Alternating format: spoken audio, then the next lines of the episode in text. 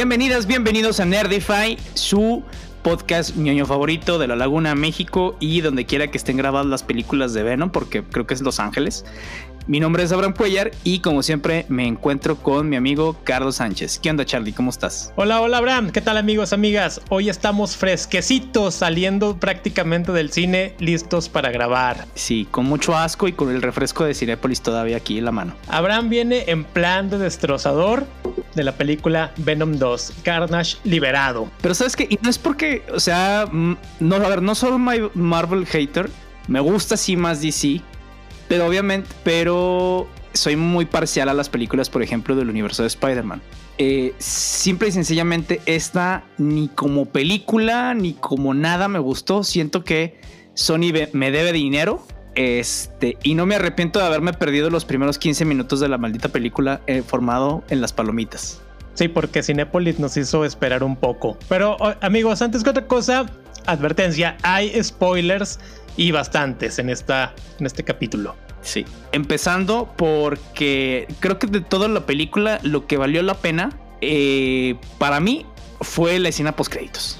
Sí, realmente la escena post créditos ya nos abrió ahora sí aún más el multiverso que ya lo veníamos viendo en las este, en otras películas, pero definitivamente aquí ya tenemos a Venom incluido en el MCU y que realmente en algún momento lo vamos a ver enfrentando a Spider-Man, Tom Holland. Sí, de hecho, o sea, fíjate que dentro del momento, digo, igual más, eh, o platicamos de una vez de la escena post créditos, porque en realidad no tiene mucho que ver con la película. Eh, más allá de que Eddie Brock está en un cuarto de hotel. Viendo la película. Viendo una, novela. Sí, bien. Ah, sí, cierto, más bien. La, la novela de la acorralada con David Cepeda. ¿Cuánto le habrán pagado a Televisa estos güeyes para poder poner las imágenes? No sé realmente, pero fue muy gracioso. Sí, o sea, no, la verdad, y ya me imagino toda la gente que pues es parcial a las telenovelas de no mames, a ver, ¿qué están viendo? Y ya, suscripciones a Blim. Ah, mira, próximamente eh, comprada por Disney. Así es, próximamente veremos a David Cepeda ahí en algún personaje un poco más desarrollado en el MCU. Sí, pero la escena post créditos, pues básicamente está situada dentro de la cronología de Spider-Man al final de la segunda película. Eh, que es cuando J. Jonah Jameson anuncia eh, está a través a Peter Parker. Sí, que lo anuncia a través de la televisión. Entonces ahí está viéndolo Eddie Brock. Al parecer, como que si vemos la escena, están en un cuarto bien X y de repente cambia. Eh, hay, hay, algún cambio bien extraño que Eddie piensa que fue Venom y Venom dice no fui yo, hay un cambio en las luces, hay un cambio de escena, bueno, en el escenario, perdón. Y al final de cuentas empieza a ver este Eddie a Peter Parker e incluso este Venom empieza that guy, o sea, ese tipo cuando sale la eh, escena, la escena, precisamente con Peter Parker Spider-Man Exactamente. Y ya lame la este, pantalla porque pues porque sí. Porque Venom. y ahí se acaba esa escena post créditos. Pero la verdad, o sea, sí se inventa ya el lugar de, de, Venom o de estas películas que tiene Sony del universo de Spider-Man con el MCU. Ya veremos si sale ahora para la de eh, Far From Home o hasta mucho después. Sí, porque ya cuando... Sí, no, todavía no sabemos ni qué onda. Estamos aún a la expectativa del segundo tráiler de esta nueva película, No Way Home, y que nos han dejado todavía esperando si van a salir los tres Spider-Man o que esas teorías locas de que realmente es el mismo Tom Holland, pero a ver en su momento qué, qué sale. Bastados. sin gloria. Pero bueno, ya entrando ahora sí en materia de lo que va a ser la película, que chicos, se... la película es palomera, sí es mejor que la 1, bastante, es muy entretenida. Bueno, a mí me gustó para eso. La película en sí creo que no es pretenciosa, te da lo que quieres ver. O sea, hay chingazos, hay muerte, ves a dos simbiotes dándose madrazos, pero nada más, o sea, disfrútenla solamente. Abraham está quiere, Abraham quiere destrozarla, así que vamos a ver qué nos dice. Es que sabes que, o sea, ni siquiera como película, mira, mm, tal vez haya sido el de la única expectativa que tenía de esa película era ver chingazos y ver a, a Carnage eh, personificado de buena manera. Eh, por, en, en, la pantalla grande. Pero ni eso vi. O sea, y luego, por ejemplo, este Woody Harrelson no hace mal trabajo, pero pues tampoco hace un trabajo tan excepcional. Sí, no, o sea, tampoco era para mucho el personaje que le dieron. Eh, lo que me cagó, por ejemplo, eh, es que aquí tenemos eh, al villano ahora tiene un pedo romántico, ¿no? con otra villana que es esta Shrike. Shrike. Este, y pues se trata de, ah, salió a, por ejemplo, hay, hay, un, hay, una escena que no entiendo cómo diablo sucedió porque llega a una laptop y, ah, pues Carnage tiene acceso a internet y cómo le hace para hackear incluso hasta el sitio web de la policía, que incluso se parece demasiado a, a los títulos de la película. sí, eso este, Bien extraño. Y ah, descubren que está en una. Pues en un tipo Arkham Asylum, en, pero. En Ravencroft. Ajá. Entonces, es de. Ah, bueno, iba a ir por ella. Va. La saca. Eh, se van a casar. La chava está así como que. Uy, una boda negra y bla, bla, bla. Y con venganza. O sea, la verdad es que la película estaba demasiado predecible, estaba muy sosa. Hay cosas que yo no le encontraba coherencia y de, ah, claro, güey, a huevo, va a pasar este tipo de escenas porque tienen que pasar. No sé por qué tenía en la, en la cabeza que se iban a pelear, que la escena final iba a ser en una iglesia o donde hubiera campanas. Y dicho y hecho, eh, es la, pelea final es en una iglesia en donde hay campanadas. Y por, por eso se terminan derrotando a, a Carnage y con el poder de la amistad. También. Y Porque si Venom estaba todo derrotado y, ah, sí, tú y yo somos uno mismo, sí, Venom, ah, y ya. Eh, Ellos todavía no tienen una buena simbiosis, no son compatibles. Y ya el poder de la amistad de derrota. Entonces, ese tipo de cosas, eh, no sé, yo veo, y eso ya es más mío, y, eso sí lo, lo, lo acepto. Para mí Tom Hardy ya es Tom Hardy en cualquier otro, cualquier otro personaje que haga Tom Hardy es un Tom Hardy diferente. O sea, ya no puedo ver yo al personaje. Entonces, eso lo acepté y, ok, ya estaba viendo a Tom Hardy. Pero de ahí en más, los personajes están bien X, no me dan nada. Este. La película ni siquiera me entretuvo, o sea, y ni siquiera tenía expectativas de nada, más que quería ver a Carnage y a ver qué onda. Pero de ahí en más, no me dio expectativas de nada y aún así. Eh, lo bueno es que estuvo corta, y pues no sé, estuvo rápido, estuvo bien X, estuvo muy predecible. Y por lo menos yo sí esperaba ver algo de sangre y no lo vi. Ok. Sí, de hecho de antemano sabemos de que iba a ser complicado ver plasmado a un Carnage de los cómics como lo vimos en Maximum Carnage, Minimum Carnage, este, otros cómics de Carnage, Nación Carnage o Carnage USA, etcétera. Muchos de los que ha habido en los, como también el de Carnage contra Deadpool, etcétera. Una infinidad donde hemos visto a, a Cletus Cassidy pues en su esplendor. Acá nos dieron una pincelada, nunca lo vimos realmente sacando así las hachas, los picos. Bueno, sí los saca, pero no los utilizan, digamos que al 100%. O sea, sí lanza también esas eh, cosas de simbiote, como tipo esas navajas que se encajan y luego desaparecen a los pocos segundos que eso no los explican en los cómics porque duran tan poco tiempo. Entonces, sí, eh, se rumoró mucho en un principio de que la película iba a ser clasificación C o R en Estados Unidos, después la bajaron a clasificación B. Entonces ya dices, ah, entonces ya no va a ser tan sangrienta, le van a suavizar muchas cosas. Pero aún así, aunque no haya estado sangrienta, siento que no agarramos como que la, personificación, porque incluso en, las, en la serie de de Spider-Man, o sea, tenemos un Carnage que sale en dos capítulos y que todo lo que sale ahí encapsula perfectamente a Carnage. Y acá, pues ves un cuate que, lo, o sea, básicamente lo único que quería era tu amistad. Y yo, ah. Gato madre. Sí, güey, no. No, no. Sí, eso a mí tampoco me gustó porque le bajó muchos puntos a Cletus Cassidy. Yo solo quería ser tu amistad, tu amistad. Y dices, no, no mames, eso sí, de veras no, no está bien. Porque se supone que Cletus Cassidy pues, es un loco que a pesar de todo ha sufrido en su vida, sufrió maltrato desde niño, mató, etcétera, pero tenía así, sufrió bullying, entonces eh, acá lo... Era un sociópata, un psicópata. Sí, Sí, sí, eso que ni qué. Entonces en algún momento pues tiene que conocer a Shrek y que lo va a ayudar en su eh, para realizar sus fechorías, etcétera. O sea, es un amor loco, digamos. Y que acá la conoce en los cómics para lo que va a ser la de Maximum Carnage. Eh, van a ser el papá, la mamá, van a tomar ese rol y van a tener a sus, entre comillas, hijitos, que van a ser el Demo Goblin, este, del Doppelganger, este, Carrion, y van a hacer todas sus su desmadre en Nueva York. Acá básicamente era el guasón y la guasona. Mm, sí, en, una en una versión ahí un tanto extraña, pero que realmente creo que no funciona. Y creo que los dos personajes, tanto Shrek como Carnage, quedaron desperdiciados y que para futuras puede haber personificaciones que si los vuelven a incluir por ahora sí con esto del multiverso que ya van a poder hacer cualquier cosa ya incluya cuando salga la película del Doctor Strange y el multiverso de la locura vamos a ver muchas cosas diferentes con estas ramificaciones que las hemos ido viendo con a raíz de la película de Loki bueno de la serie de Loki eh, acá no dudo que en algún momento van a volver a aparecer y que nos puedan dar un poquito de Maximum Carnage, aunque va a estar muy suavizado, muy, muy, muy like ya, porque hay que, que tiene que pelear con Spider-Man.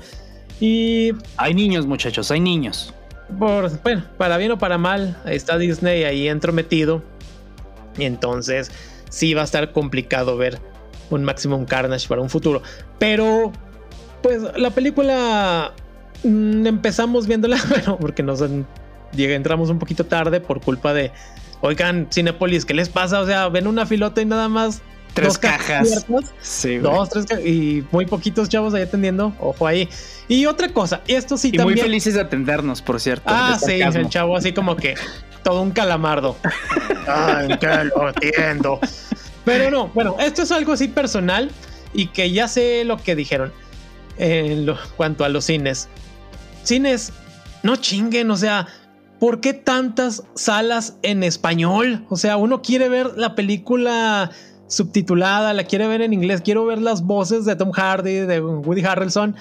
Y ahorita estaba checando porque la película la voy a volver a ir a ver el domingo. Y solamente una función, una función doble, este, subtitulada y como 20 en español. No, no, no, no. ¿Qué es eso? No mamen. Fíjate que sí, o sea, bueno, yo ahí sí coincido también mucho contigo. Yo sí soy, a mí me gusta ver mucho las películas en su idioma original, aunque sean rusas que no les voy a entender ni madres, quiero escucharlas. Sí, o sea, como que es parte de... Porque eh, respeto también al actor. Sí, sí, no es lo mismo. O sea, eh, sobre todo, por ejemplo, eh, este tipo de películas, me gusta verlas en su idioma original porque los chistes o las bromas o las líneas de diálogo no son las mismas a veces. O sea, aunque traten de hacer un buen eh, doblaje en español, muchas veces las bromas son o, los comentarios son demasiado focalizados a una cultura totalmente diferente a la que nosotros estamos acostumbrados. Y en ese contexto tiene sentido. Cuando la pones en un contexto en español, pierde totalmente. Incluso hay juegos de palabras que solamente en inglés. En inglés. en, español, ¿no? O sea, yo también, si voy a ver una película eh, no sé, mexicana o española, pues sí, quiero verlo en su idioma original. ¿Para qué quiero que me la traduzcan en inglés? Y yo he coincido también con Carlos. Así, eh, hay cines que incluso ni siquiera tienen funciones subtituladas, o sea, para absolutamente nada. Sí, de hecho, y lo cual se me hace pues mal, o sea, porque uno quiere apreciar la película tal cual. Entonces, ya sé, son estas cuestiones y también lo que, que le van a agregar o le agregaron subtítulos, así sea una película eh, doblada al español, que tiene que tener subtítulos por cuestiones de la gente que tiene problemas para escuchar y todo ese tipo de rollos. Eso no tengo ningún problema, pero sí lo de que hay un exceso de funciones dobladas al español, no, tremendo. Es que la gente es huevona. ya sé.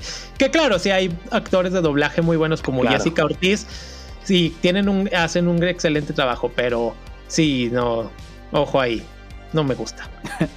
Sí, coincido totalmente. A ver qué piensan nuestros amigos de la silla director de precisamente de eso. Sí. Este, pero oh, continuando con, la película, eh, por ejemplo, a mí uno de los personajes que se me hizo de más fue este, este de la novia de, pues que ya hasta se me olvidó el nombre de la chava. Eh, de Anne Wayne. Sí, Anne Wayne. Anne Wayne. Ándale, eh, pues estaba de más. O sea, bien X pues igual no hubiera podido estar porque nada más era la de Misela no puros y se acabó. Entonces, pues no agregó nada. O sea, todavía agregó más, eh, más Shrek, en, Shrek, entre comillas. pero no, no agregaron nada. O sea, el policía también dice, güey, ya quítate de ahí, es porque está pasando algo. Entonces quiere decir que es culpa de Brock y vamos a encarcelarlo. Güey, o sea, ¿con qué motivo lo vas a mantener encarcelado, cabrón? Sí, no tiene motivos, o sea, no tiene realmente, no tiene ninguna prueba para que lo tenga encarcelado. O sea, dices, aquí está solamente porque está pasando, porque necesita el guion que, el transcurra de esta manera. O sea, no hay, no hay un trasfondo que lo justifique. E, e, es que ese es mi problema con esa película. O sea, si yo necesitaba algo, ahí estaba. Que sí, normalmente las películas eh, a veces funcionan de esa manera, pero acá ahora es que necesitamos y lo vamos, y no importa si no tiene sentido. Entonces, ya no sé si es mi, eh, pues, mi necesidad de, de, que tengan sentido algunas cosas dentro de la narrativa para disfrutar la película, porque o eh, de plano, digo, porque para mí sí está, está, está muy mala la película. Pero es que sí, o sea, no me hacía sentido nada y eso no me permitió disfrutar eh, medio los chingazos que tampoco se me hicieron la gran cosa, salvo dos o tres escenillas.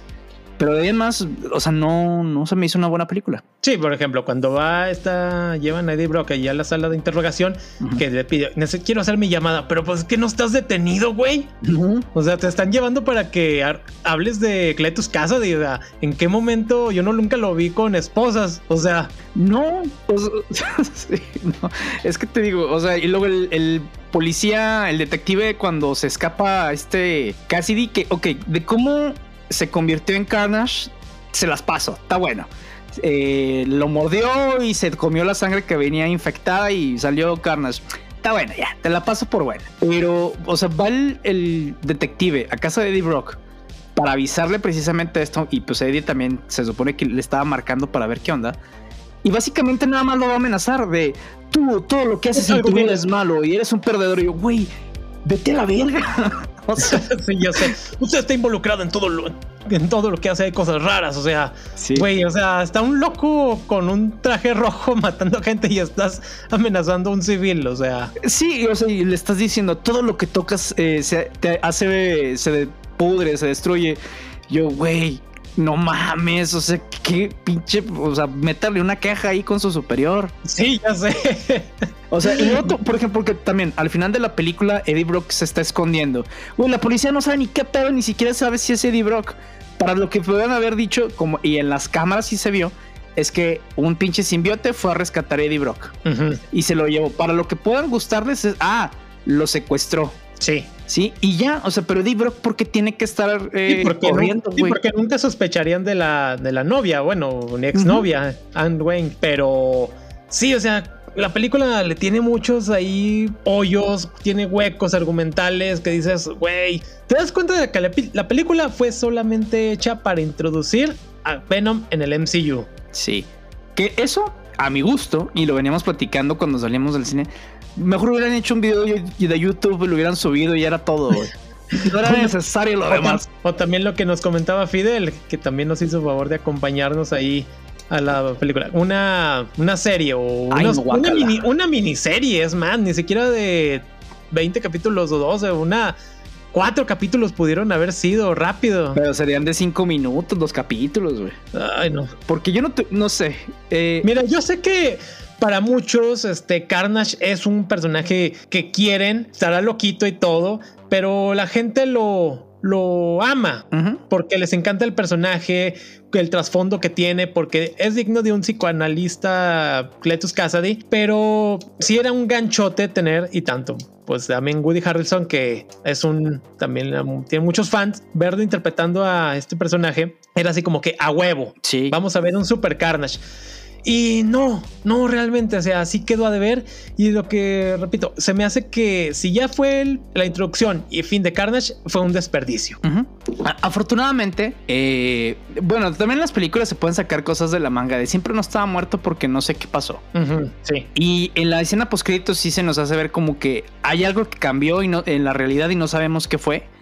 Y bueno, eso puede ayudar a que pues, Carnage salga después. Pero sí, o sea, coincido mucho contigo. Yo creo que eh, la capacidad actoral de Woody Harrelson la desperdiciaron demasiado ahí. Porque no es un mal actor, es un muy buen actor. Pero no le dieron con qué trabajar. O sea, y luego, eh, no sé, se me hace muy extraño porque no sabía que el director de esta película era Andy Serkis. Andy Serkis ha sido eh, King Kong y pues más famosamente Gollum. Y ahora va a salir como Alfred en la de Batman. Pero no sé si prestó su nombre, no sabe dirigir o este le quiso odia a los fans de Marvel, yo qué sé. No sabemos qué quiso hacer porque sí, es un compilado de cosas. También esta Shrek quedó desperdiciada, solamente la limitaron a ser la novia de Carnage y gritar como como no sé, como esta Canario Negro, cuando tiene más habilidades. O sea, las habilidades de Shrek, aparte de gritar, hacer ese, obviamente su nombre lo dice, pues tiene la, crear una especie como de explosiones de energía, tiene la capacidad de sacar la oscuridad de las personas que hay a su alrededor. Por eso en la, en la saga de Maximum Carnage mucha gente, digamos, la gente normal empieza a hacer desmadre, porque esta chava empieza a difundir esa oscuridad y la gente empieza a robar, a asesinar, a querer matar a sus, a sus hijos. Y acá eso no se ve. Como en Ecatepec. ok.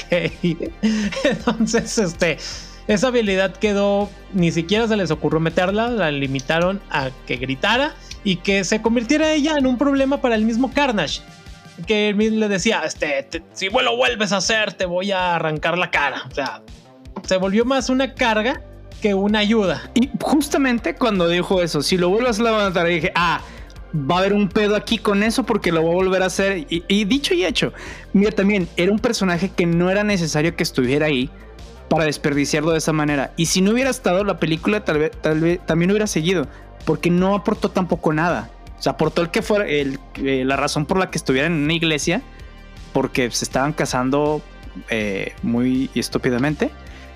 Pero, pues igual y pudieron haber peleado por toda la calle y terminaron en iglesia ahí. sí. Sí me gustó una broma en donde está Carnage, eh, entra Venom y, y, bueno, hay un padre ahí que los va a casar un cura a Venom y a, perdón, a Carnage y Shrek. Y que le dice, morirás padre. Y dice, no, tú no.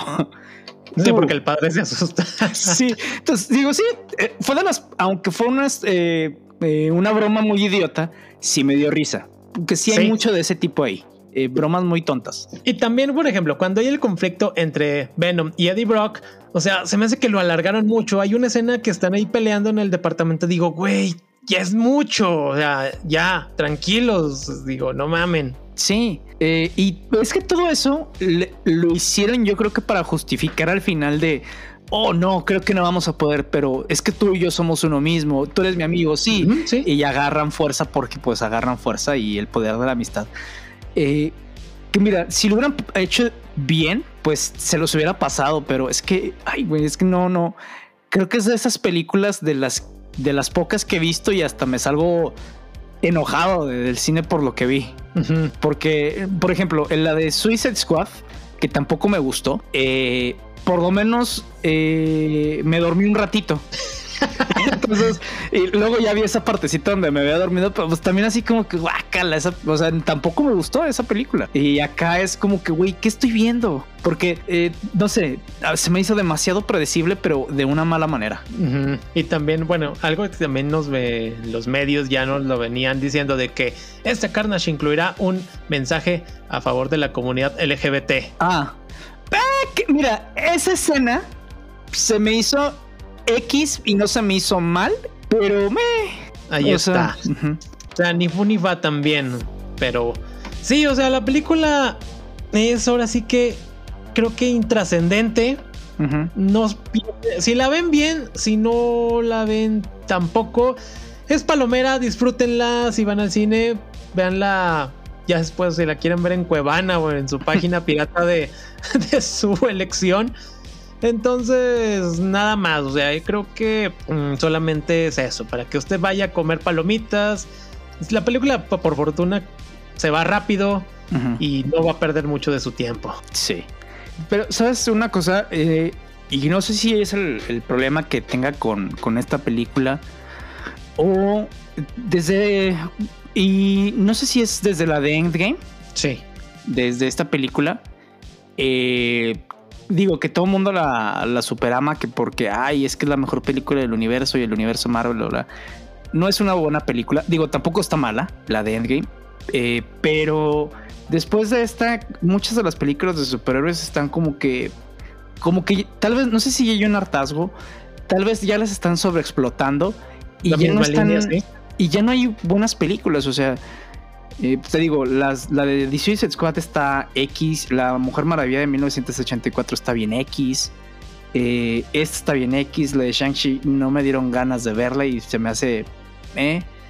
La de la viuda negra, cuando tú me la estabas platicando, se me hizo también así como que, pues no, o sea, no hay nada así. Yo de la que esperaba mucho, por ejemplo, eh, o de la que espero mucho, más bien, es de la de Spider-Man. Sí. es, bueno, veamos cómo sale la nueva película de Flash, a ver qué tal. De Shazam no espero mucho, de Aquaman tampoco espero mucho. De Eternals tampoco. Las únicas películas que yo, o sea, que tengo ansias de verlas es Spider-Man y The Batman. The Batman, sí. Eh, porque sí, o sea, por lo menos Spider-Man, pues este tema del multiverso y de los diferentes. Un, tema de nostalgia. Además, las películas de Spider-Man con Tom Holland han estado bien. Este. Pero por ejemplo, The Batman sí trae otra cosa muy, muy, muy diferente a lo que venimos viendo. por lo menos en el tráiler, lo que se ve y lo que se ha escuchado en la película. Sí. Trae cosas muy diferentes a lo que se ha hecho últimamente con las películas de superhéroes. Es una película focalizada en temas muy exactos y, eso me llama muchísimo la atención, como lo fue en su momento Logan.